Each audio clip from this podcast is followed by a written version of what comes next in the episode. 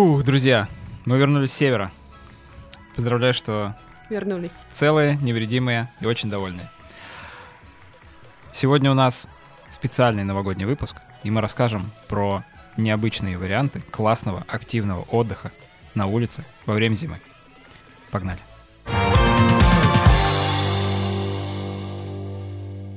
Ну и для того, чтобы найти зиму, мы специально поехали на север нашей страны. За полярный круг забрались в самые далекие дали, чтобы почувствовать этот холод на себе. Но перед тем, как мы все это почувствовали, мы отправились, э, кажется, на юг Москвы, чтобы подготовиться к этому трипу. Давайте немножко об этом сначала поговорим. Ну, трип Что- это хорошее слово.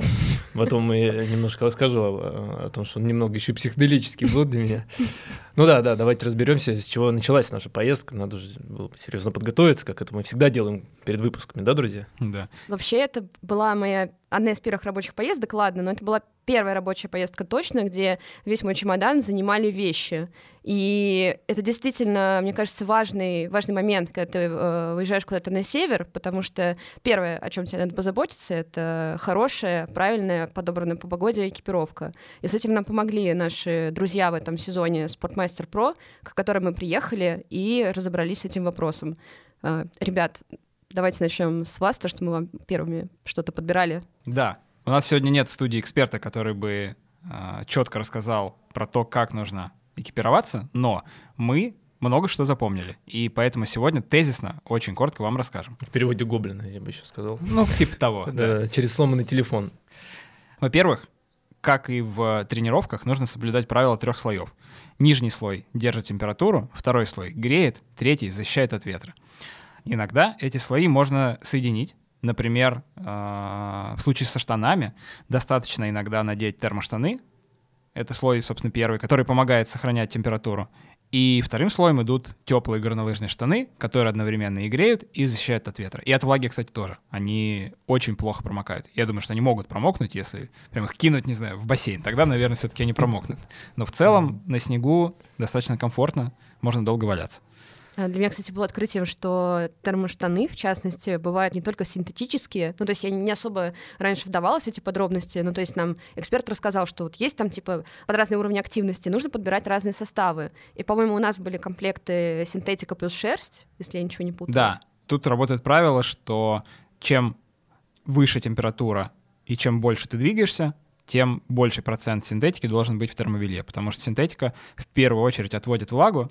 Это очень важно, потому что если вы взмокнете, то согреться будет уже обратно достаточно сложно.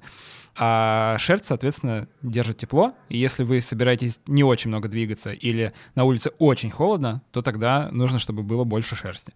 У нас было, по-моему, что-то около 40% Мгм. шерсти, потому что мы не планировали, честно говоря, прям убиваться на улице, но температура была достаточно холодная. В Мурманске было, ой, сколько, 22, да, где-то, по-моему? да. Ну, Ну, да. И это в 30. городе. Это Да, в городе, да. это в городе. Где нас согревала река Кола своей жар... нули... нулеградусной водой. М. Да, за пределами города, как нам сказали местные, температура в среднем на 10 градусов ниже. Ну, Мы это на себе это почувствовали, да. да. да, во вторую ночь, но об этом чуть позже. Вторым слоем обычно идут флисовые кофты и всякие пуховые жилетки, которые как раз хорошо э, согревают. Ну и третьим верхним слоем, опять же, у нас была горнолыжная куртка, теплая, непродуваемая, непромокаемая. Важны перчатки. Перчатки нужно тоже подобрать такие, чтобы они не промокали, потому что частые контакты со снегом обычные перчатки намочат. Про перчатки отдельный плюс. Э, Мало на что могу пожаловаться в своем 30-летнем теле, кроме спины, наверное, еще. Но э, руки на ветру и при большой влажности у меня просто разлетаются на куски, да, кожа просто тре- трещит по швам, и это очень долго заживает. И как только речь идет о низких температурах, ветре и какой-либо подвижности, тут вот именно такие перчатки, как, это, как они называются? С технологией Gore-Tex. да, защитные технологии Gore-Tex меня спасли, вообще никаких проблем было. Даже не намека. Как будто, знаете ли, руки опустил в увлажняющий крем и так все два дня провел. Ну и еще очень важная часть, не забудьте правильно подобрать ботинки. Как будто бы идеальным вариантом для активного отдыха в холодную температуру будет какой-нибудь зимний трекинг. Э, В Sportmaster Pro много разных моделей. Вы можете подобрать э, ту, которая вам подходит по форме ноги, э, по высоте, по уровню тепла, который э, они обеспечивают.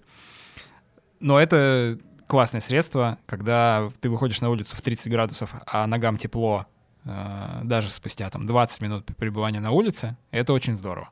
Не забывайте хорошо подобрать обувь. Это очень важно. И вы не раз об этом себя поблагодарите. Партнеры зимнего сезона трех коллег – это сеть магазинов Спортмастер Про. Расскажем немножко подробнее про них. Во-первых, это расширенный ассортимент товаров и брендов для всех, от новичков до продвинутых спортсменов. Во-вторых, в магазинах Спортмастер Про вас консультируют не просто сотрудники магазина, а про-эксперты, бывшие профессиональные спортсмены или, как минимум, большие эксперты в своих видах спорта. И в-третьих, это про-сервисы, расширенный спектр сервисных услуг для ремонта, апгрейда и подготовки инвентаря. Ладно, погнали к самому путешествию. А, Смотрите, я вообще уже был на севере до этого. Я год назад как раз-таки ездил тоже в Мурманск. Ну, почти в Мурманск, прилетал в Мурманск, но сразу уезжал в Териберку. А, Как у вас ощущения от севера? Какие эмоции были? Я уже говорил, да, про психоделический трип. Да, вот да. он э, начался, во-первых, с полета в самолете, вот, где первые, наверное, полтора часа какой-то мужчина качал права. Э, я не понимаю вообще, что можно доказывать на трехчасовом рейсе в экономе, сидя. Вот, но, видимо, действительно какой-то был дискомфорт. Может быть, он хотел там громкость детей потише сделать или э, Эх, Мне бы приба- кто прибавить комфорту. за моей спиной. Извините, эту нужную услугу было заранее покупать за, за мили. Да, поэтому я это осталось для меня загадкой, что он доказывал, причем так яростно. Он очень хотел прибавки в комфорте, хотя я, прижатый слева, упитанный мужчина, справа иллюминатором, еще вот мои ботинки снизу практи- практически все место заняли. Э, ну, в принципе, нормально, нормально. Я чувствовал комфорт, а вот ему не, не доставало. И с этого начался трип наш психоделический. И почему я на этом э, акцентирую внимание?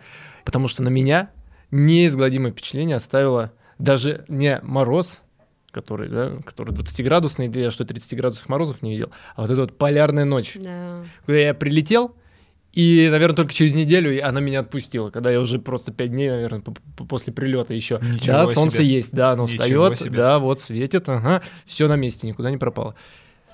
Это ужас, ужас. А, а, С одной стороны тяжело, с другой стороны, конечно, совсем новое ощущение, какой-то такой интерес, а, как будто в параллельной реальности находился. Вот полярная ночь на меня произвела огромное впечатление. Алена, кстати, сказала, когда мы прилетели, выходит из самолета и такой, о, ну мне вообще-то даже в Москве было немножко холоднее, чем здесь. На улице, если что, Реально, 24, пародия. мне кажется, в тот момент было. Я выхожу, и я прям чувствую, как мои легкие такие прям съежились немножечко от этого холода. Но эта спесь очень быстро была сбита. Хватило двух минут в Ожидание автобусе, да. А, да, и потом ожидание такси, и уже, да, ты уже на все согласен, лишь бы тебя довезли в какое-нибудь тепло. Но я хотела э, добавить к слову Дениса про псих психодел.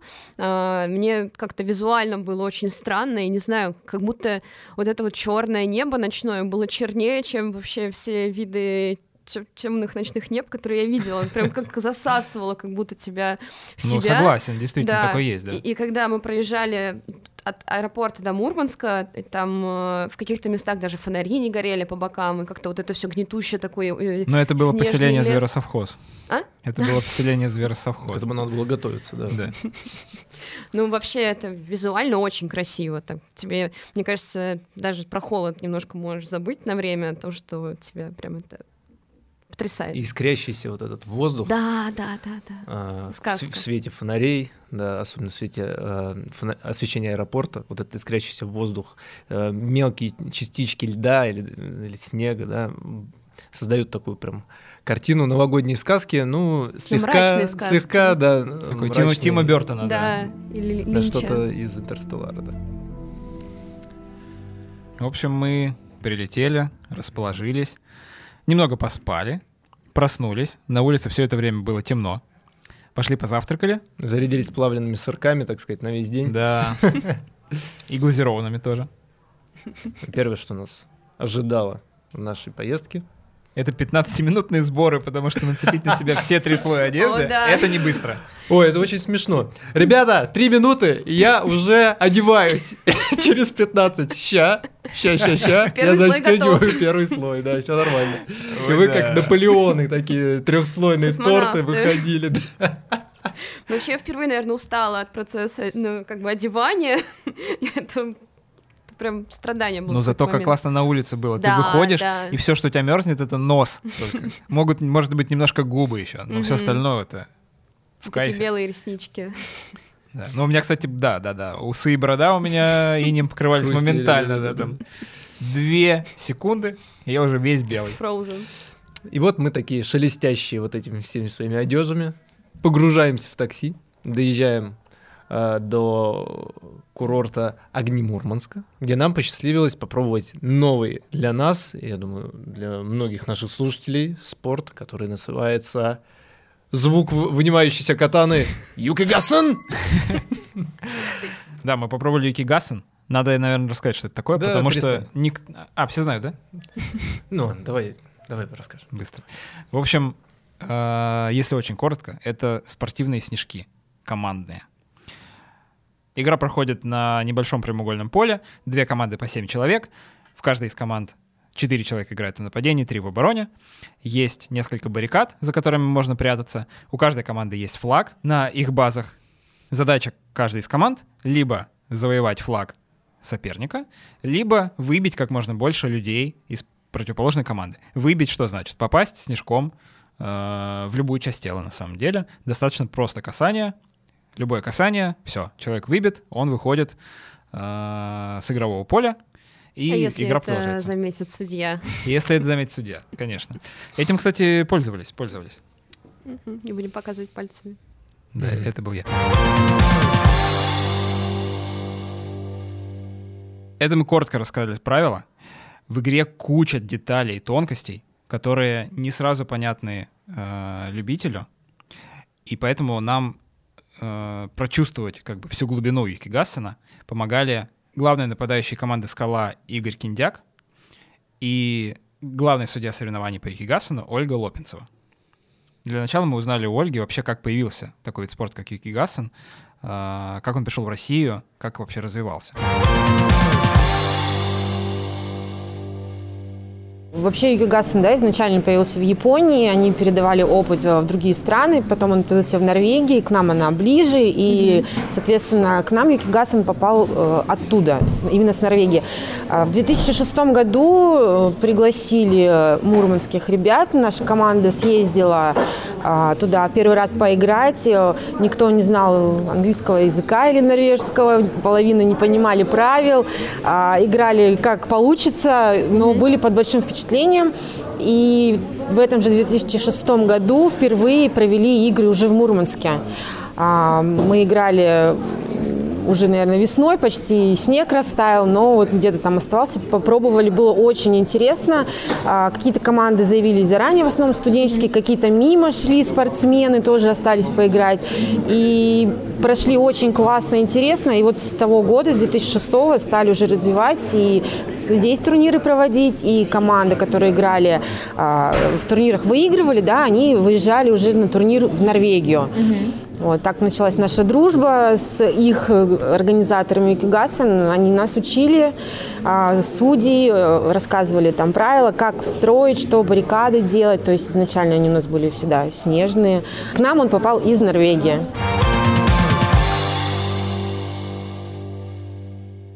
Мне очень понравилось, что когда нам уже объяснили правила, перед тем, как мы начали играть, Игорь к нам подошел э, и сказал, что, ну, точнее, спросил, хотим, хотим ли мы сыграть прям в какую-то совсем расслабленную версию Кигасана, такую скорее, ну, действительно очень весело. Нам и правда было весело, но он предложил еще более какую-то фановую. Или... Алена сказала, хочу веселиться.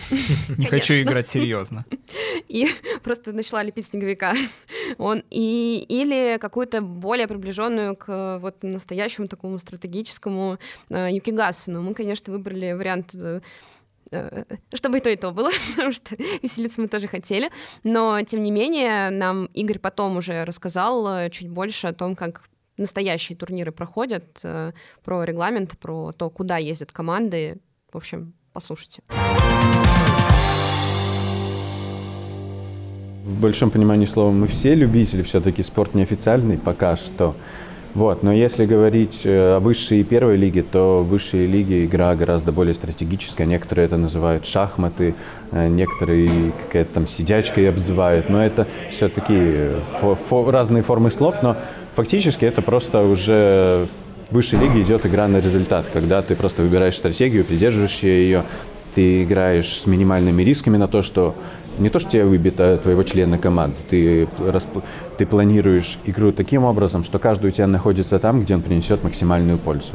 Вот. Не, не тому, где больше кому нравится, где играть, а там, где он принесет максимальную пользу. Где меньше вероятность, что его выбьют, где больше вероятность, что он выбьет э, игроков соперника. Да, там, например, может кому-то нравится в другом месте играть, но такого не бывает. Вот, соответственно, игра проходит э, достаточно закрыто, если сравнивать с первой лигой, потому что как я рассказывал, порой ты сидишь, особенно в решающих играх, против сильных команд, э, ну и вообще в высшей лиге практически все сильные. То есть ты сидишь за баррикадой или где-то сзади, ты просто высматриваешь, ты иногда не находишь э, каких-то часть тела или соперника, куда кидать. В буквальном смысле ты ищешь, и ты такой, блин, а куда кидать? Ты не видишь. Ну, либо парашют, а если напрямую кинуть, то ты не видишь. Либо, и поэтому ты ищешь моменты, когда человек высовывает вот такой кусочек небольшой там каски, и ты ловишь эти моменты, пытаешься вот этими незаметными бросками, да. Ну, либо парашютами, да. Парашютами постоянно можешь закидывать, но там, естественно, ты ждешь подсказ капитана, э, капитан может подсказывать, он отвернулся, он там либо э, где-то в какой части баррикады находится, и ты на слух тоже это воспринимаешь. Также у тебя нет времени посмотреть, поискать, где снежки тебе подкатывают. Либо тебе подкатывают, ты чувствуешь, он ударяется тебе там куда-то в ногу или в стопу, ты вот так ищешь. Либо же тебе подсказывает капитан или еще кто-то со стороны, там пятка, колено, и ты уже на ощупь. Потому что как ну вот я рассказывал, тоже. Это все сталкивались по закону подлости, если ты отворачиваешься поискать снежок, скорее всего, тебе что-то прилетит, а там постоянно что-то летит, то есть тебе некогда повернуться и искать эти снежки. Вот, а в первой лиге игры более такие открытые, более задорные, там люди вникают вообще, что такое юкигасин, э, примеряют на себя этот вид спорта, поэтому там больше люди гуляют, рассказывают по полю, если можно так сказать. Соответственно, там они более зрелищные могут показаться. Естественно, для нас, зрели... для нас эти, эти игры не зрелищные. Для нас более игры зрелищные, где больше тактики. Но для новичков, для тех, кто приходит, для новых коллективов, естественно, такие игры более интересны, когда ты бежишь, там беготня, вот это там флаг, захваты флага. В то же время у нас в высшей лиге захваты флага почти, о, ну, очень редкие, очень редкие. Капитан играет сзади всегда. Капитан ходит вдоль бровки, вдоль, Даже вдоль. Он, он не, на, не на поле, получается. Да, да, да, он за полем, где судьи, вот там гуляет капитан. Он может доходить до половины, он на половину соперников не может зайти. Но, естественно, капитаны стараются заглянуть там, естественно, пронюхать ситуацию. У них закончились снежки. Это особо ничего не дает все равно, потому что все люди знающие, и у всех всегда в запасе, у каждого хотя бы один-два снежка на, на форс-мажорные обстоятельства. На тебя кто-то побежал, там что-то кому-то в голову стукнуло, или те за флагом пошли, у тебя всегда должно быть в запасе два неприкасаемых снежка. Естественно, там, когда, может быть, ловишь неопытных игроков, вот, ну, на это никто не ведется, но иногда получалось, там, поворачиваешься, о, у меня снежков нет, этот услышал, побежал на тебя, естественно, у тебя есть снежки. Это, ну, ну, это такие уже ну, нюансы тактические. Мы с Аленой играли в одной команде. Денис оказался по другую сторону баррикад. В прямом смысле, кстати. Э, Периодически пытался меня выбить. Пару раз даже попал. Но я... Более того, я устроил бойню в одном из раундов. Э, Ты повалился на землю, я Расстрелял совершенно не по-дружески Да. тебя расстрелял до с одного метра. Это как раз, кстати, было после того, как ты в него попал, и Саша не вышел с поля. Просто Да, я... я как жулик не встал. Я почувствовал на самом деле, что э, в меня как будто бы что-то прилетело. Я, честно, сначала в первую секунду не очень понял, это был э, как бы снежок, который мне сзади подкатили, или, Или просто это- снежок, который с неба упал, типа. Да нет, ну у меня куда-то В ногу попал. Куда-то в ногу попал снежок. Я такой подумал, ну ладно, непонятно. Судья молчит, и значит сиди. Вообще нам и сказали, что как бы судья решает, э, когда уходит один из игроков с поля, ну, после попадания. Поэтому я хитро решил этим воспользоваться. Это было очень забавно, потому что я этот момент видела, меня выбили чуть раньше, и я встала со стороны, где очень хороший обзор на эту ситуацию был, и видела, что это Саша сидит, и что в него попали, и он как бы не двигается. Я решила не сдавать, мы все таки в одной команде, я за нашу победу. И видела вот Дениса, но я не знала, что это Денис, я просто видела такого снайпера хорошего, который вот... О, ну, и, в общем, потом я, ну, как раз-таки Денис э, расстрелял уже Сашу, когда они побежали в прямое нападение. И сначала ко мне подошел Саша, я с ним э, обсудила эту ситуацию, а потом подбегает Денис и говорит, блин, я там попал в, в этого чувака, а он типа не вышел сначала. И я такая, Оп, картинка да, сошлась. ребят. Сложила 2 и 2. Да. А вообще, как вам ощущение-то? Понравилось, не понравилось? Очень. Ну, Не понравилось. Я вот себе отбил колени. э, Но просто за счет того, что я играл без наколенников, по-хорошему нужно все-таки их надевать. мгм. Покрытие достаточно твердое, там такой утоптанный снег, даже немножко лед. Э, И постоянно ты же находишься на этих коленях, чтобы укрываться за баррикадами. На корчиках сидеть, ну, нереально. Что это? Это как минимум глупо. Вот. Как, как, Ну, э, люди солидные. Да, да. Поэтому находишься на коленях, и у меня они несколько дней под, после э, игры я прям чувствовал такие небольшие, как будто бы ушибы. Но в целом все прошло, за исключением этого, все прошло идеально. Да в целом я бы сказал, что вообще для первой игры, на удивление, все прошло мягенько. Никаких ни синяков, ни Я- травм, ничего Ничего. практически не было. И, кстати говоря, Игорь э, также подробно нам в своем интервью раскрыл, э, насколько вообще травмоопасен Юки Гассон. Как правило, если говорить о высшей лиге, то редки болезненные попадания, потому что так как игра закрытая, то часто прилетает шлем, там защита полная, либо же парашютом, это, соответственно, не болезненное. Если только на старте игры, когда все еще стоят стойкой, то там, конечно, может прилететь по, по твоей невнимательности. Это уже будет зависеть от того снежка, который в тебя летит. Может прилететь твердый, может прилететь в неудачное место, незащищенное, там, может быть, ляжка, колено. Как правило, все играют на коленниках, то есть колени защищены, потому что тебе приходится за баррикадой сидеть, иначе это очень больно. Вот, ну, например, там, кто за баррикадой не сидит, у него коленка не защищена, может прилететь больно, действительно. Вот. Э, Очень неправильно, если кто-то начинает задирать каски. Судьи за это наказывают вообще, выгоняют с поля, если у тебя здесь не застегнуто, если кто-то задрал каску, но могут не уследить, кто-то там решил, что у него забрало запотело. И если прилетит вот под это запотевшее забрало, то это могут очень печальные последствия. В лучшем случае ты уйдешь с разбитым носом, с разбитым губой, но могут последствия быть и попечальные. Вот, ну, бывали, бывали случаи, вот особенно даже когда забрало опущено, все равно там есть какой-то минимальный забор между вот э, зазор, точнее имею в виду, между вот, концом каски и я не знаю, как вот эта штучка, которая застегивается на подбородке, да, там как бы вот там в этот маленький зазорчик все равно, если прилетает, как бы сильно не прилетело, там, ну, самое худшее, чем отделались, там, слегка разбитой губой. То есть это, на это даже никто не обращает внимания. Ну, там, прилетел и прилетел. Но это все нюансы такие, как я говорю, скорее исключения из правил, довольно редки. Большие синяки все равно остаются. Ну, синяки остаются, да, Оля права. Синяки бывают. И особенно, когда на старте игры тебе в ляжку прилетело, еще куда-то. Ну, вот я расскажу про свои случаи, когда прилетало давно. Я вот помню Норвегия, там ты, э, когда выходишь на игру, у тебя уже адреналин фигачит очень сильно. Ни на что не обращаешь внимания. Ты бежишь, например, по центр куда-то, там раз тебе прилетело, ты не почувствовал. Ты садишься, тебя судья выводит, ты орешь, споришь. Ну, вообще спорить с судьями нельзя и бесполезно. То есть э, в Норвегии к этому строже. Могут команду дисквалифицировать, например, за споры. Ну, у нас тоже. Просто главное грань не переходить. Там, ты, конечно, можешь высказать недовольство, но в какой-то плюс-минус вежливой форме. Вот. Судья меня выводит, думаю, ты что, обалдел, что меня выводишь? Это было лет пять назад. Потом прихожу домой, э, ну, точнее, к нам, в наше место проживания, в отель. Там пошел в душ, смотрю, а у меня на ноге вот такой вот огромный синяк. И такой, а, действительно, прилетел. А я этого не почувствовал. То есть в любой другой жизненной ситуации, естественно, это все было чувствительно. Но когда ты на адреналине, ты там уже все бежишь в борьбе, ты этого не чувствуешь. Это частенько бывает, что в тебя может так прилететь мощно, и ты не почувствуешь даже. Но синяки остаются. Как, ну, синяк и синяк, он пройдет все равно через время. Это для жизни никакой угрозы все равно не несет. Вот, к слову, говорить об адреналине, то же самое, когда вот, как сегодня у нас морозно, а, бывают игры, когда попадает на минус 15, минус 20, или в Норвегии, там э, он на берегу океана находится, город Вардио, и там очень сильные ветра. То есть ты перед игрой тебя всего трясет, потому что там реально холодно, ты промерзаешь до костей. Но как только ты встаешь на линию и звучит свисток, ты не чувствуешь ничего вообще, никакого холода, ты забываешь, что тебе было холодно в буквальном смысле. Ты не придумаешь себе, ты все, забыл, что тебе холодно, потому что ты в игре, и тебя не интересует ничего, кроме того, как, чтобы в тебя не попали, и чтобы тебе как можно больше человек выбить, и команда победила, все.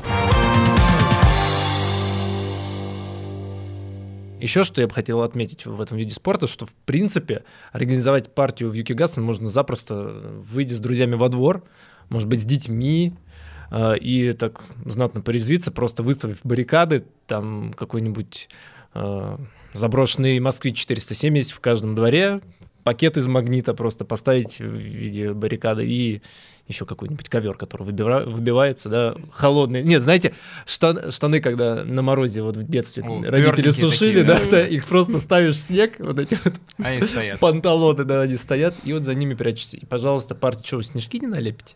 Ну вот, Конечно, не налепите. кстати, по поводу снежков. Нам же ребята потом показывали, как- ну, мы же играли не в снежки, но Да, они потом это целая показали. технология. Это вообще отдельная палатка, отдельная, блин, э, машина, которая в Японии, что ли, только продаются. Да-да, изготавливают их только в Японии.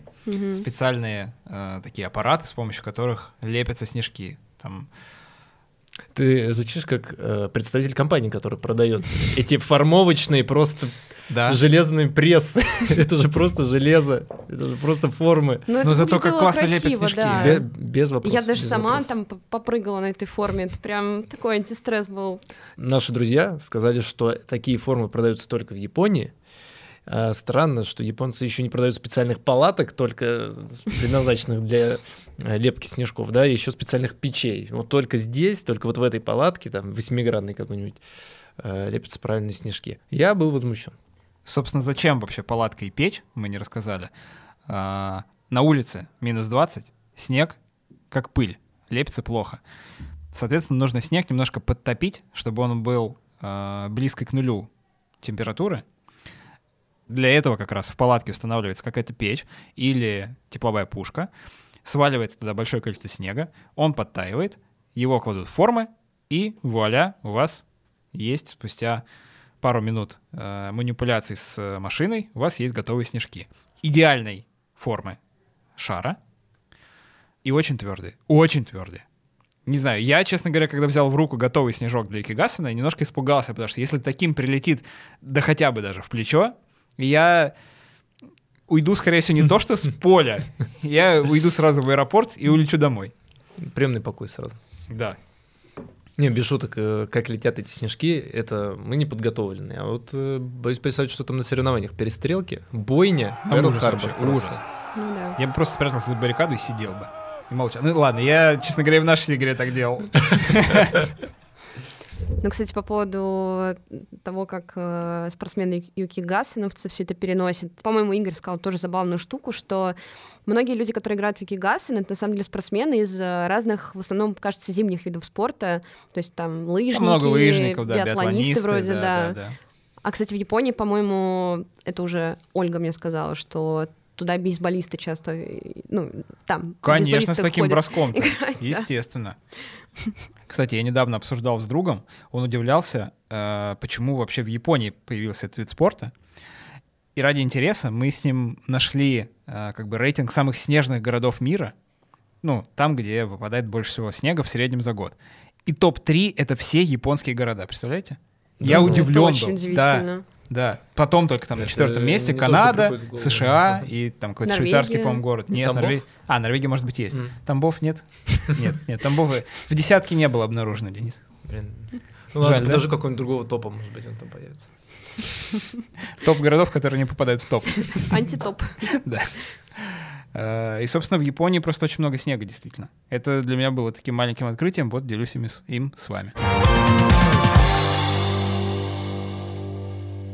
Я бы хотела очень коротко, очень коротко э, сказать о том, что было после Викигаса. Мы пошли отогреваться. Просто это к слову о том, как очень мило все называется в Мурманске, на мой взгляд. Там кафе «Бочонок меда». Это прям, ну как-то прям очень, очень прикольно, прикольный нейминг.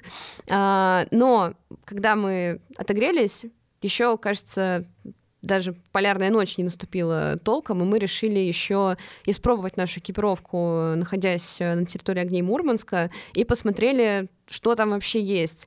И как ребята креативные, мы, разумеется, выбрали не ватрушки, не горные лыжи, не сноуборды. Мы нашли зимний банан. Банан! Боже мой. На самом деле, это, честно говоря, просто сани. Вот такие на воздушной подушке. Было в целом прикольно. Но Алена допустила стратегическую ошибку. Она села на этот банан первым. Самый первый. Ален, сколько в тебя снега прилетело? Расскажи честно. Я не знаю сколько, потому что я на первой секунде закрыла глаза, на- на- натянула шапку и просто... И, и снегоход, за которым мы, собственно, ехали, просто тебе сугроб Да, тебе накидал. Да, да. Была еще удивительная картина. Мы э, сели в, втроем на этот банан и услышали голос сзади, спешащей дамы, просто запыхавшейся. Ребята, подождите! Подразумевая, что я ехала из соседнего города на, этот на, банан. этот- на это Да. время. Не уезжайте. Я очень хочу попасть на этот банан. Сейчас я куплю билет и вперед. Вот, мы еще 10 минут ждали. Ну, там, Э, кажется, два часа мы еще сидели ждали. Гадали. Успело стемнеть и снова... Банан что такого, что такого она хотела получить от этого развлечения? Может быть, мы что-то не знаем, и люди мечтают периодически к концу недели съездить на банане прокатиться, Зимним. естественно. И э, в итоге дам садится. Мы стартуем. Я сказала, стартуем! Алена там в сугроб превращается. Все остальные, мы, то есть мы с Сашей сидим просто с каменными лицами, типа, эй, у, эй, Ну, подбрасывает, весело. Сзади меня, да, сидела эта дама, и там происходили просто все стадии принятия горя, торги, гнев, Отрицание. вот отрицание. всё. Помогите. Ай! Ой! Прекратите. Ой-ой-ой! Ух! Я буду жаловаться, зачем так быстро, помедленнее Ой, да. тормози, шеф. Да, она, конечно, немножко украсила эту поездку, потому что в целом было, ну не вот, прям интересно. Но, кстати, было тепло. Опять же, благодаря классно подобранной одежде. Это очень важно. Еще раз акцентируем внимание. Обязательно, обязательно 100 тысяч раз перед тем, как ехать в холодную погоду, подумайте о своей экипировке. Мы уже говорили, что во вторую ночь мы протестировали на себе температуру ниже минус 30. Собственно, мы поехали ловить северное сияние. Как это выглядит? А, В Мурманске достаточно много фотографов, которые как раз специализируются на том, чтобы охотиться за полярным сиянием и берут с собой туристов. Ну, вот типа нас. Мы договорились с одним из фотографов. Он нас забрал в, кажется, 10 часов вечера. Это прям реально похоже на охоту. Добавить, что мы сели, поехали позже, чем планировали Да, да, изначально. да, договаривались-то на 8, но он посмотрел, сказал, что лучше выезжать в 10, потому Подудел что... манок. Нет, пока что-то Не не, ловится, да. Ага, не ловится. Не выходит. В общем, да, э, он посмотрел текущую ситуацию, понял, что лучше выезжать чуть-чуть попозже. И направление, на самом деле, поездки определяется тоже вот буквально день в день, потому что он смотрит прогноз, какая солнечная активность, где какая облачность, в какой части Мурманской области, там, в, скажем так, пригородах Мурманска, если можно это, так назвать. Э, Мы вот в нашей поездке поехали в сторону Норвегии. Кажется, ехали что-то около часа, наверное, примерно. В общем, там километров, ус- условно, наверное, 50 мы отъехали от Мурманска. Э, Для чего это делается? Чтобы, во-первых, не было большой засветки от города, потому что засветка мешает увидеть сияние. А, Потом свернули еще на какую-то проселочную дорогу, уехали совсем-совсем в какую-то темень, и уже, на самом деле, пока мы ехали, уже можно было его немножко видеть. Э, Нам вообще сильно повезло, как я считаю, потому что мы в единственную нашу, по сути, возможность поймали хорошее сияние, которое было видно глазом. И даже оно было не просто белым, а оно было прям вот таким зеленоватым. Э, Если что, э, все фотографии, которые вы видите, сияние, вот такие ярко-зеленые, с желтым, с какими-то фиолетовыми оттенками, немножко огорчу, в жизни оно выглядит чуть-чуть бледнее. И это возмутительно. Возмутительно. Я ожидал просто увидеть экран торгового центра, где все переливается красками, как представьте рекламу какого-нибудь нового флагмана Samsung, да, где вот эти вот э, яркие линии светящиеся просто бьют тебе в глаз, а там такое спокойное свечение. э, на фоне 30-градусного, конечно, мороза. К Да. сожалению, человеческий гла- глаз просто не способен поймать всю эту глубину цвета, но на фотоаппарат э, специальным объективом это все ловится очень классно, и фотографии получались просто превосходные. На самом деле, что меня больше даже поразило вообще в э, «Северном сиянии», э, это то, как оно переливается. Мгм. Потому что э, почему-то раньше я считал, что это какое-то такое более-менее статичное явление. Ну, то есть ты выходишь и смотришь, не знаю, как на горы, например. А тут это колышется примерно вот как ветки на деревьях от дуновения ветра. Буквально там за 5-6 секунд сияние по своей форме меняется абсолютно, вообще кардинально. И это, за этим наблюдать, это какая-то фантастика. разбила свой стереотип по поводу сияния. Я думала, что оно всегда разных цветов одновременно. То есть там то есть синенькое, розовенькие сполохи, зеленые. А мы видели, по сути, ну, кажется, только зеленое у нас было. Только зеленое, да. И да. я не знала, что это зависит от того, там, условно, скопления каких, какого газа. Я правильно В этот момент говорю? в Да. атмосфере, да, да, да. Прям тоже настолько как бы все, блин, случайно, и надо попасть, надо, чтобы тебе повезло.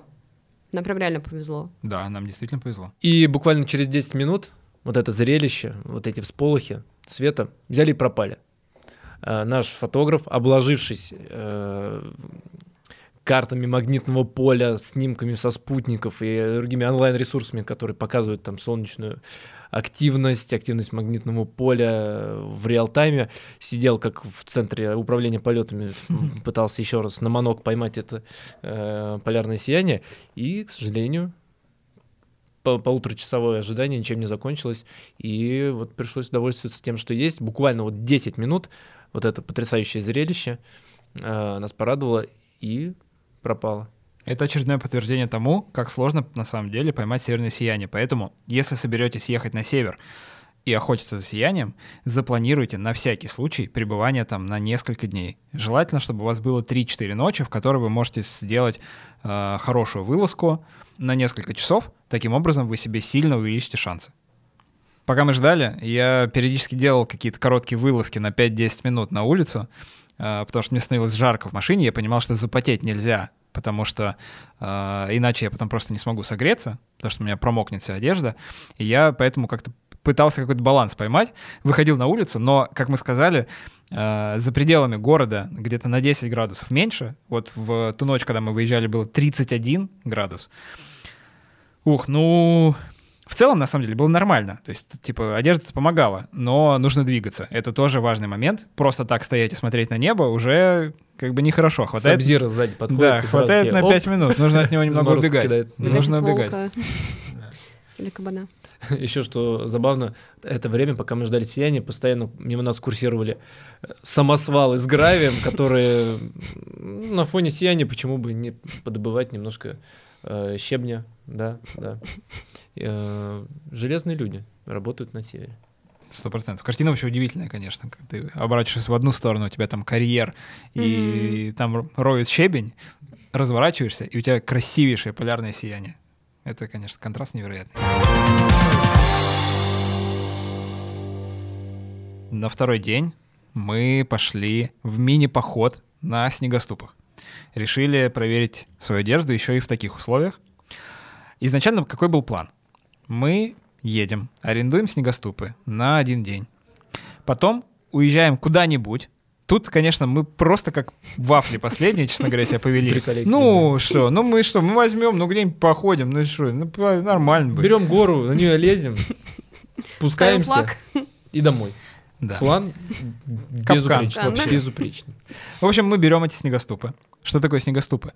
Это такие штуки, вроде широких лыж, наверное, можно так сказать. Они коротенькие, широкие, э, увеличивают площадь соприкосновения с э, поверхностью и тем самым снижают давление. А это помогает ходить по э, целине, по снегу и не особо сильно проваливаться. Немножко проваливаешься, но в целом ок.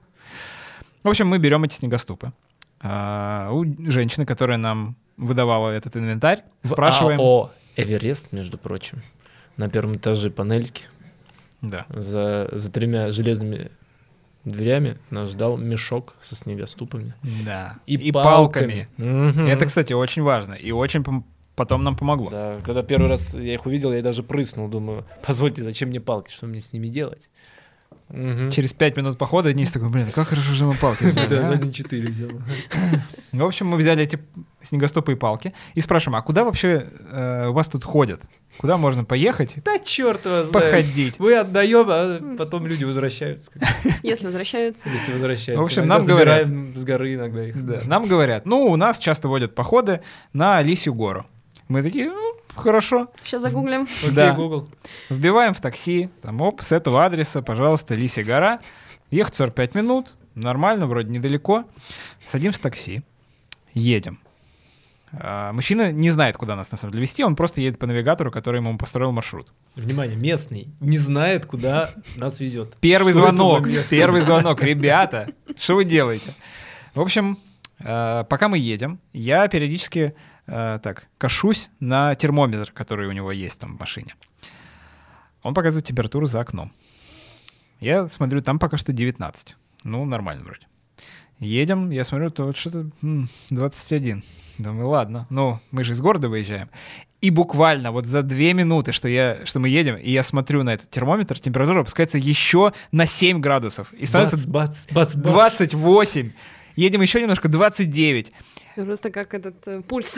Да, это ужасно. Повышается. Я понимаю, что, ну, походного опыта у нас, скажем так, на всех, ну, не то чтобы очень много. А, Телефоны разряжаются мгновенно. Реально, три часа на улице в такую температуру, все, зарядки твоей нет. У нас, благо, есть пауэрбанки, но все равно. Лучше бы сухпай был, на самом деле, в такой ситуации. Это правда. А, да. И я еще такой, помните фильм «Схватка», где главный герой остался один и сражался с волками потом? Тоже Какой-нибудь 127 Подог- часов, вот это вот охлаждал, все. да-да-да, Да. атмосферу. Связи никто нам не обещал на этой лисе горе. В общем, пока мы едем, э, Денис робко предположение вкидывает. Ребят, а может, ну, мы одумаемся немного? И не будем сегодня холодной смертью помирать. Да, а то выпуск не запишем. И пока не поздно, давайте развернем наш корабль и поплывем в другую сторону. Вот. В общем, мы находим э, какую-то рядом гору солнечную. Она достаточно близко к городу, и мы понимаем, что даже если мы там разрядим все свои мобильные устройства и замерзнем в край, хотя бы нам не так долго потом с этой горы катиться до города. Я меняю маршрут в такси. А, Мы разворачиваемся, едем туда, и оказывается, что мы приезжаем опять в парк развлечения и активного отдыха «Огни Мурманска». Бочонок меда. Бочонок Снова меда бочонок меда машет нам своей медовой лапой. Привет, привет. Эта точка нам знакома. Вообще, это тот самый психодел северный, кажется, говорили. Сделала петлю, да. Да. В общем, да, мы возвращаемся опять в тот же самый парк. Там как раз есть горнолыжный склон, катаются люди, и мы взяли снегоступы, Уверенно их н- надели Надели. на ноги. Да. И решили, что мы сможем как бы покорить эту небольшую невысокую гору, просто, ну, естественно, не по горнолыжной трассе, а где-то рядышком, через какие-то кусты и другие склоны, скажем так, не оборудованные для катания. В общем, ходили мы, наверное, где-то часа три суммарно, да, кажется? Ну, примерно так. Собственно, все время, пока было светло на улице, Ну да. э, во время полярной ночи в Мурманске э, это очень короткий промежуток. Реально там с 11 до 2 светло, потом уже прям темно-темно. Саша сказал, что мы где-то 3-4 часа э, ступали по снегу в своих снегоступах, но для меня в какой-то момент время перестало существовать, потому что, честно говоря, вы очень уверенно э, ушагали вперед, и как будто у вас не было практически каких-то трудностей. Я первые минут 40, И наверное... совести, да? Да, Тебя бросили. да, вот если говорить о том, что да, вы меня оставляли где-то сильно сзади, но ничего. А, просто я первые минут 40, наверное, ну, точно проклинала все на свете, вот эти вот снегоступы, свое решение на них куда-то пойти, потому что, ну, было на самом деле тяжело, особенно в гору. А, не знаю почему, у меня они начинали то скользить, то я наступала одним снегоступом на другой и просто растягивалась э, по снегу, как и, и как жучок, который не может, э, перевернувшись на спину, Мы тебе помогали, мы махали тебе с горы быстрее, Ален, что да. Алло, алло, добрый день. Ну нет, ну в целом а, потом, когда в принципе адаптироваться было не так долго, и потом это было действительно очень э, классно, интересно, не знаю, ну реально снегоступы это как действительно гибрид между лыжами и сноубордом, потому что иногда немножко подскальзывали, и ты как-то вот э, вниз мог э, подсъезжать, и в то же время хорошо прокладывали тебе дорогу, ну то есть их основная функция работала на все сто. В этом было одно из главных ощущений во всем этом походе, что ты идешь не по подготовленной трассе, а сам прокладываешь Да, себе путь да. просто по целине между любыми там перелесками э, по любому склону, ты сам поднимаешься где-то, подбираешь маршрут и э, забегая чуть-чуть вперед, э, часть нашего маршрута прошла по подготовленной трассе, и мы сразу такие поникли. Ну, это уже было Когда неинтересно, это конечно. превратя- превращалось просто в какую-то прогулку, типа по, по тропинке, в неудобной обуви. А вот когда идешь по, по целине, прокладываешь маршрут, совсем другие ощущения. Ну и виды, конечно, шикарные. Во-первых, э, небо во время полярной ночи, вот в свои светлые, э, скажем так, периоды, оно какой-то фантастический окрас принимает.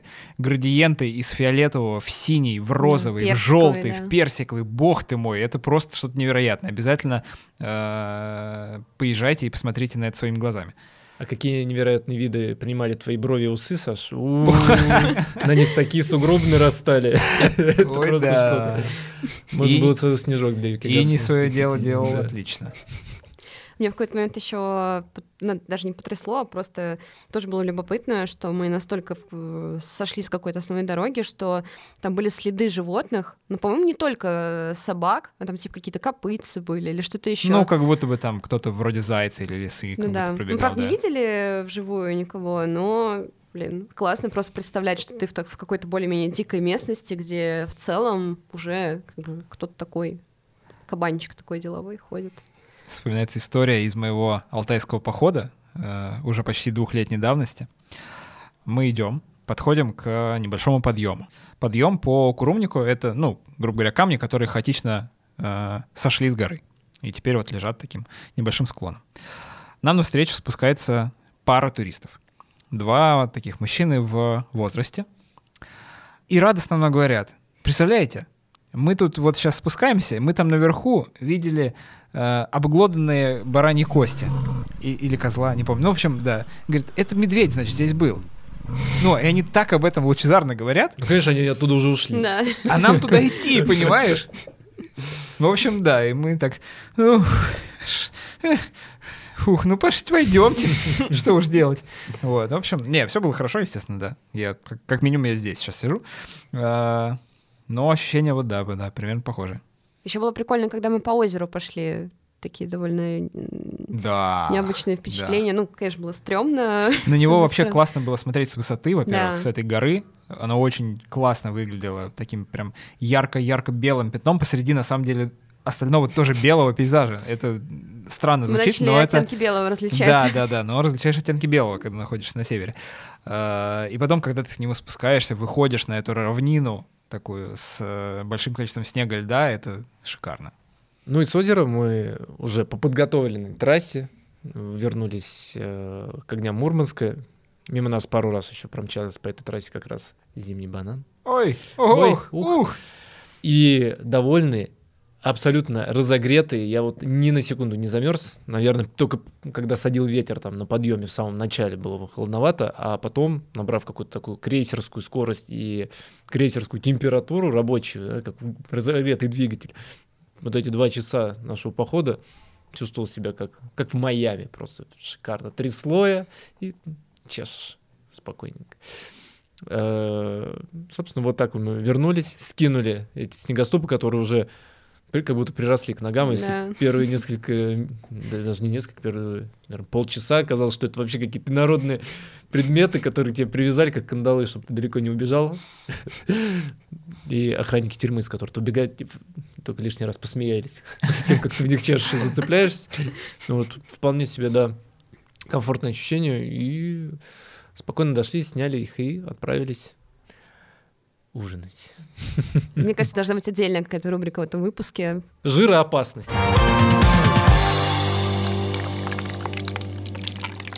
Насколько вы оцениваете жироопасность? Ой, на 100 и 100. Да, давайте коротко. Что советуем попробовать из еды на севере нашей страны? Алена, твой топ. О, господи, блин. Так много всего хочется назвать. Но я начну, с, наверное, с мяса, потому что вообще я впервые в Мурманске настолько как бы продвинулась, наверное, далеко в своем э, исследовании мясной гастрономии. Впервые попробовала кабана, глухаря, ну, вяленых, разумеется. Оленя тоже впервые А попробовала. мы думали, что ну, Об- обычный рацион.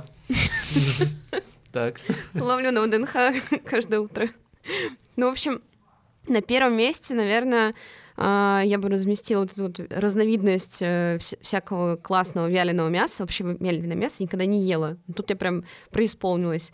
И- Оленина. Ты оленину забыла назвать. Я сказала, я А, сказала. да? Я уже не слушаю просто тебя. Я уже Уже просто, думаешь да, про я, оленину. Я, не, это у меня другой топ. Ну я ладно. сейчас с ним поделюсь. На второе место я бы поставила а, уху. Ну, то есть э, я не то чтобы, ну, вот эту вот арктическую уху, которую я попробовала в ресторане, потому что, ну, отдельно какие-то морепродукты я не особо ела и пробовала, но вот то, как они все вместе расположили в этом блюде, по-моему, было прекрасно. И это не та уха, которую там, не знаю, я в детстве ела, где вот просто какие-то вот кости рыбные плавают и, ну, бульон.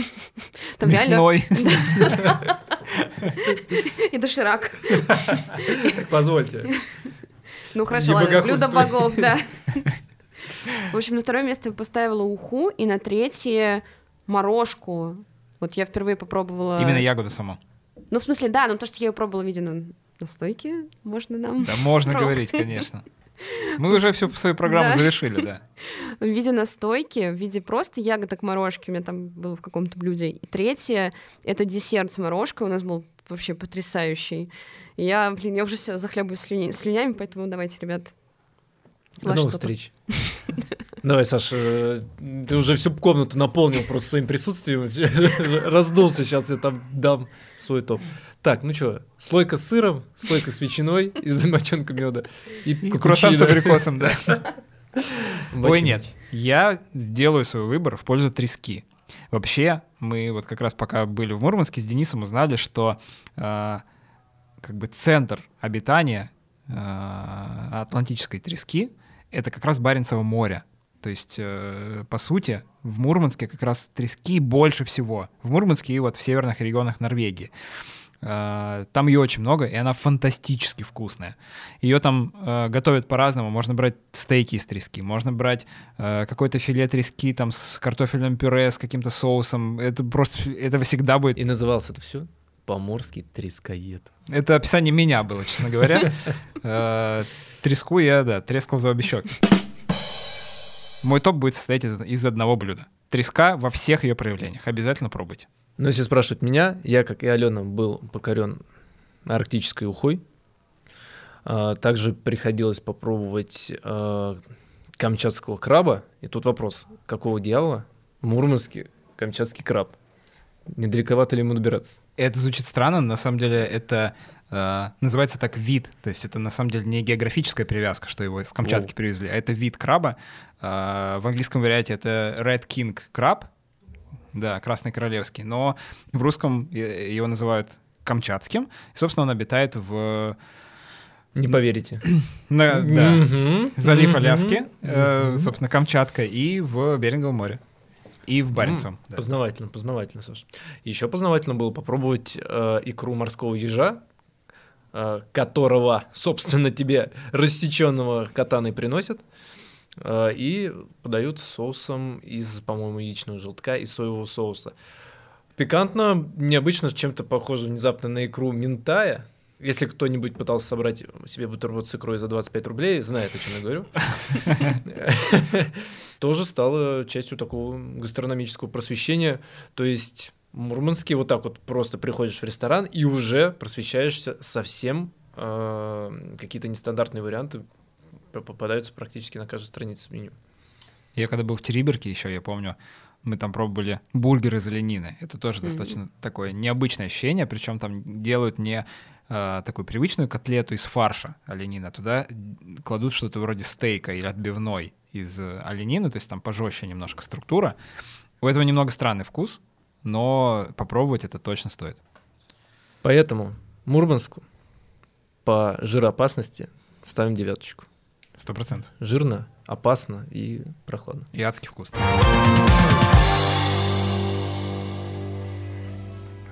Ну что, друзья, у нас такой э, некий даже travel блогинг немножко уже получается. А, Но в целом посыл очень простой. Зимой в России Классно. а, Да. классно. И, не обязательно даже далеко ехать. Но желательно побывать на русском севере, потому что он огромен, прекрасен и, ну, я бы даже назвал его фантастическим, что это просто какой-то какой другой мир, в котором обязательно нужно побывать. Не бойтесь пробовать разные нестандартные виды активного отдыха. Это принесет вам массу эмоций.